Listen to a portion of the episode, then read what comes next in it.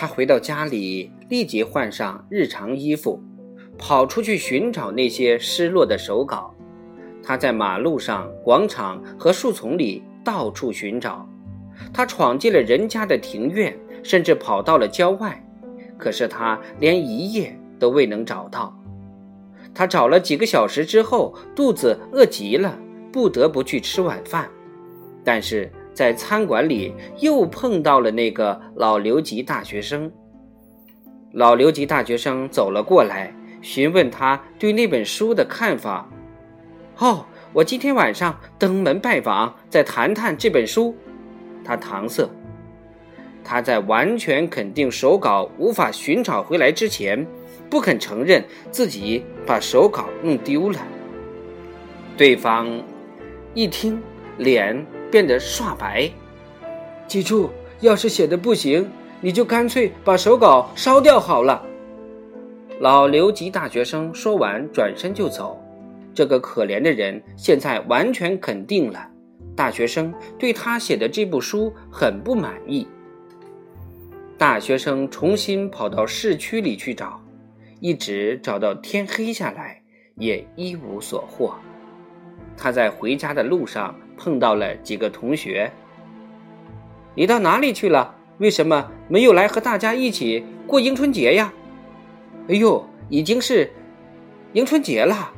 大学生说道：“我完全忘了。”当他站着和同学们讲话的时候，一个钟爱他的年轻姑娘从他身边走过，他连正眼都没有瞅他一眼，就同另外一个男大学生一边说着话一边走过去了，而且还对那个人亲昵的娇笑。大学生这才记起来，他曾经邀请他共同过迎春节。而他自己却没有参加，他会对他有什么想法呢？他一阵心酸，想跑过去追赶他，可是他的一个朋友这时说：“你知道吗？听说那个留级大学生近况真够呛，今天晚上他终于病倒了，不见得有什么危险吧？”大学生着急地问道。心脏出了毛病，他早前曾经很厉害的发作过一次，这次又犯了。医生相信他必定是受到某种刺激，伤心过度才犯的。至于能不能复原，那要看他的悲伤能不能够消除。过了不多久，大学生就来到那个老留级大学生的病榻前。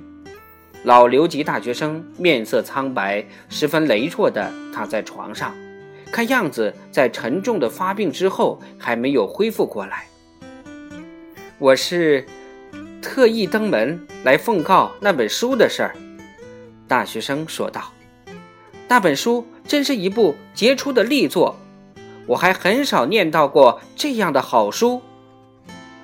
老留级大学生从床上抬起身来，双眼逼视着他，说道：“那么，你今天下午为什么面孔呆板，行动古怪？”“唉，我心里很难过，因为结业考试没有考及格。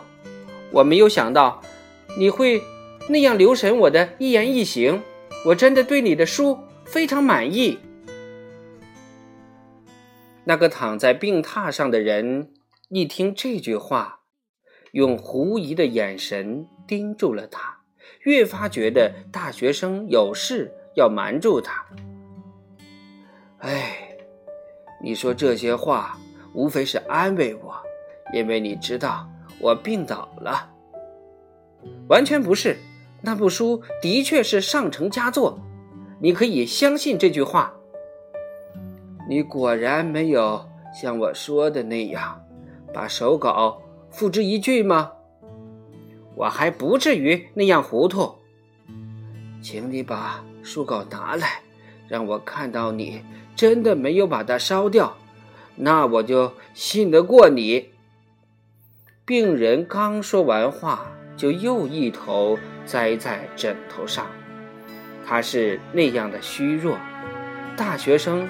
真担心他的心脏病随时又会发作。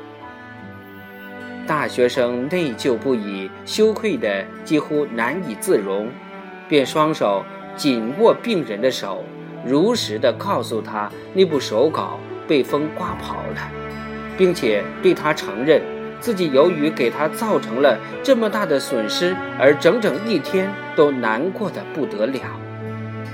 他说完之后，那个躺在床上的病人轻轻地拍着他的手，说道：“你真好。”很会体贴人，可是用不着说谎来安慰我。我知道，你已经照我的嘱咐把那部手稿烧掉了，因为我实在写的太糟糕了。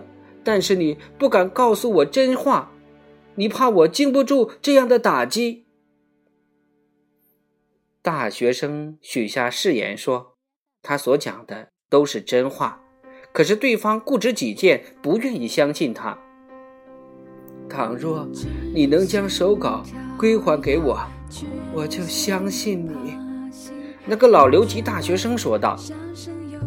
老留级大学生显得越来越病恹恹的。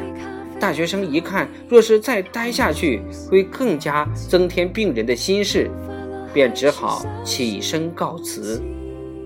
大学生回到家里，心情沉重而身体背怠，几乎连坐都坐不住了。他煮点茶喝了，就上床睡觉。当他蒙起被子盖住脑袋的时候，他不禁自怨自艾起来。想到今天早上还是那么鸿运高照，而现在却亲手把美好的前途葬送了大半，自己的旦夕祸福毕竟还是可以忍受的。最糟糕的是，我将会因为曾经给别人造成不幸而终生懊恼。他痛心疾首的反思，他以为那一夜将辗转反侧，难以入眠，岂料他的脑袋刚一挨着枕头，就呼呼沉睡过去了，甚至连身边柜子上的床头灯都没有关掉。大学生，我们今天就播讲完了，明天接着播讲之二。迎春节。